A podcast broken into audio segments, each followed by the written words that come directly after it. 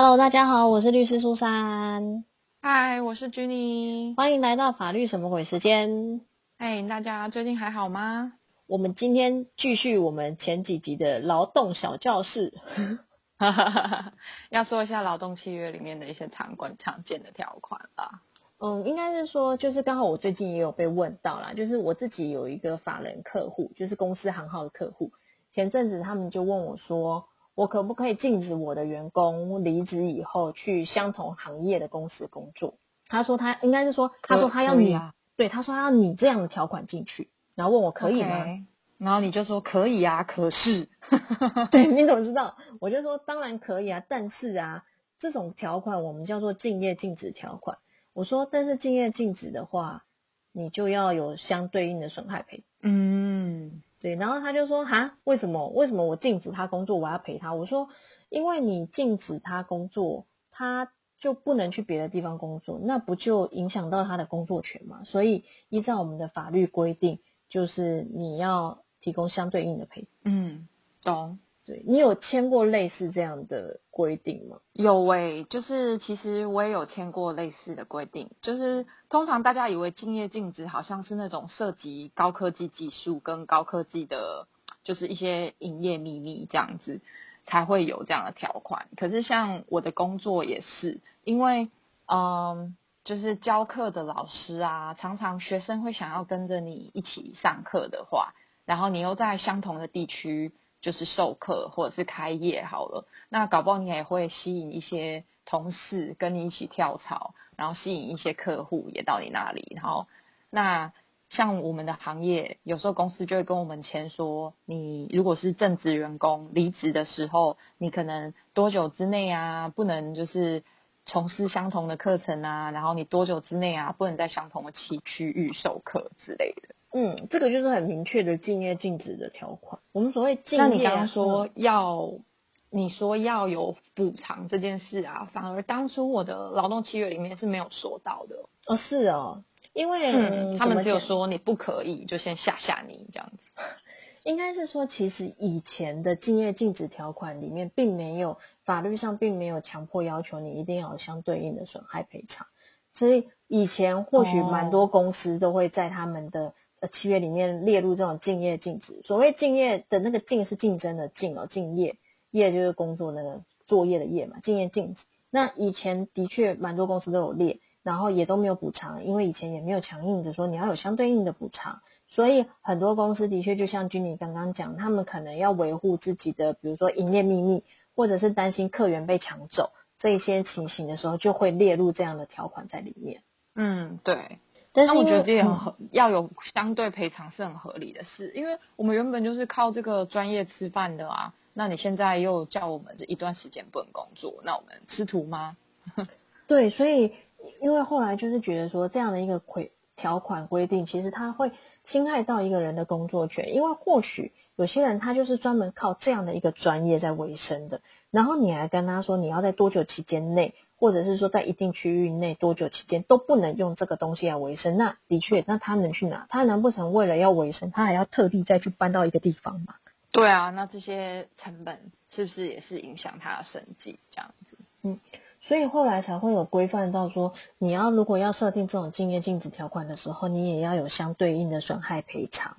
那这个相对应的损害赔偿，其实它有一点空泛。那当然要怎么计算，那就会可能需要一些细算的部分。但是啊，我也必须讲老实话，大部分会想要设这种竞业禁止条款的公司，也都不会想要有赔偿。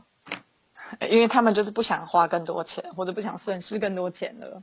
对，所以其实大部分很多公司听到，就是我自己的客户啦，如果有听到说啊，我敬业他，我还要给他钱，我就是不想再花任何一毛钱在他身上，你还叫我给他钱，怎么可能？嗯，那大家就死了这条心了吗？业主？哦、有一些啦，我有一些客户的话，他会觉得哈，那就算了，就不要列进去。那有一些会进一步的问我说，那我要怎么做？我要到底可不可以列或者什么的？但是我也必须说老实话啊，其实现在坊间有一些公司有列这种竞业禁止条款，它也的确在条款里面都没有写损害赔偿的部分。那就是看真正要发生的时候，到底要不要争议，或是要不要对对方就是发动这个条就对了。没有错，其实就有点像是我把它写进去吓你啊。嗯，或是写进去，将来有什么事也比较有个依据，这样。对，就是写了以后，你或许看到这约款，你就会觉得说哈啊不能这样做之类的，那你或许会怕，然后就可能不会做这样的事情。那尤其是很多人，他们可能不见得知道说经验禁止其实应该要有相对应的损害赔偿，那他可能就自己默默的就被约束到了。哇，大家这集真的很重要，要听一下，不要自己吓自己。对啊，所以。当如果说遇到这样的条款的时候，其实真的要知道说，其实它是应该要有一个相对应的赔偿。那没有赔偿的话，其实这样的约款它有可能它就会是无效的哦。嗯，所以如果你碰到就是以前的雇主啊，他来跟你这样子主张的时候，或者是这样子怎么讲恐吓你，就是这样子吓你的时候啊，不要怕。对他们也要有相对应的补偿才可以。对，你就跟老板讲说，那你的补偿在哪？对啊，好，那我们来谈谈补偿吧。对对对，然后他可能就会很生气，然后虽然生气之下，但他我觉得他应该就会去默默问他们的法律顾问或问律师了。嗯，哇，大家如果你的身边有一个这样子熟知劳动契约的人，真的会帮你省去很多不必要的情绪，跟省下不必要的麻烦哦。真的，所以要跟大家讲说，可能要跟公司的，比如说人资、会计保持良好的关系，因为他们大部分对劳基法会稍微比较熟悉一点。